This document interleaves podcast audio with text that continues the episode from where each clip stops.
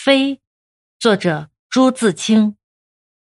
我从昆明到重庆是飞的，人们总羡慕海阔天空，以为一片茫茫无边无界，必然大有可观，因此以为坐海船、坐飞机是不易快哉。其实也未必然，晕船晕机之苦且不谈，就是不晕的人或不晕的时候，所见虽大，也未必可观。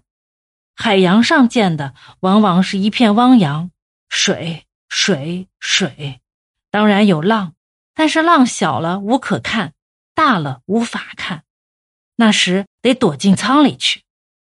船上看浪远不如岸上，更不如高处；海洋里看浪也不如江湖里，海洋里只有水，只有浪，显不出那大气力；江湖里有的是遮遮碍碍的。山呢，城呢，什么的，倒容易显见出一股劲儿。江间波浪兼云涌，为的是巫峡勒住了江水。波撼岳阳楼，得有那岳阳城，并且得在那岳阳城楼上看。不错，海洋里可以看日出和日落，但是得有运气。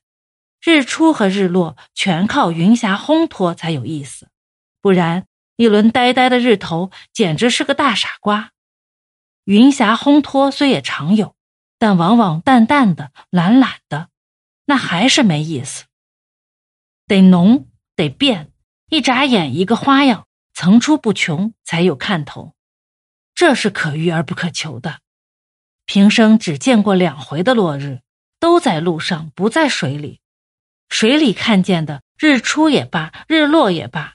只是些傻瓜而已。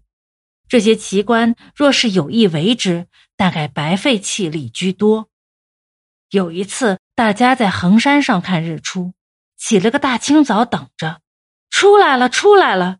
有些人跳着嚷着，那时一丝云彩没有，日光直射，叫人睁不开眼。不知那些人看到了些什么，那么跳跳嚷嚷的，许是在自己催眠吧。自然，海洋上也有美丽的日落和日出，见于记载的也有，但是得有运气，而运气的并不多。赞叹海的文学，描摹海的艺术，创作者似乎是在船里的少，在岸上的多。海太大，太单调。真正伟大的作家，也许可以单刀直入，一般离了岸却调不出枪花来，像变戏法的离开了道具一样。这些文学和艺术引起未曾航海的人许多幻想，也给予已经航海的人许多失望。天空跟海一样，也大也单调。日月星的、云霞的文学和艺术似乎不少，都是下之世上。说到整个天空的却不多，星空、夜空也还见点儿，昼空除了青天、明蓝的晴天。或阴沉沉的天一类词儿之外，好像再没有什么说的。但是初次坐飞机的人，虽无多少文学艺术的背景帮助他的想象，却总还有那天宽任鸟飞的想象。加上别人的经验，上之视下，似乎不止苍苍而已，也有那翻腾的云海，也有那平铺的锦绣，这就够揣摩的。但是坐过飞机的人觉得也不过如此，云海飘飘浮浮的弥漫了上下四方，的确奇。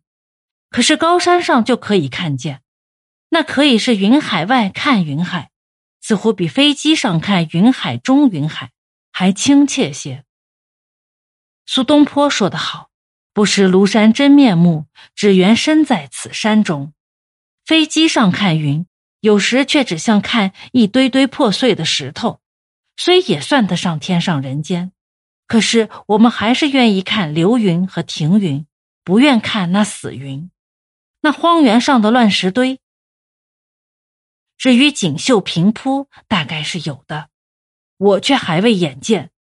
我只见那亚洲第一大水扬子江，可怜的像条臭水沟似的，城市像地图模型。房屋像儿童玩具，也多少给人点滑稽感。自己倒并不觉得怎样渺小，却只不明白自己是什么玩意儿。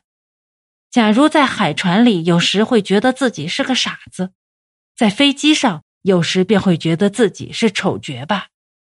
然而，飞机快是真的，两个半小时到重庆了，这倒真是个不易快哉。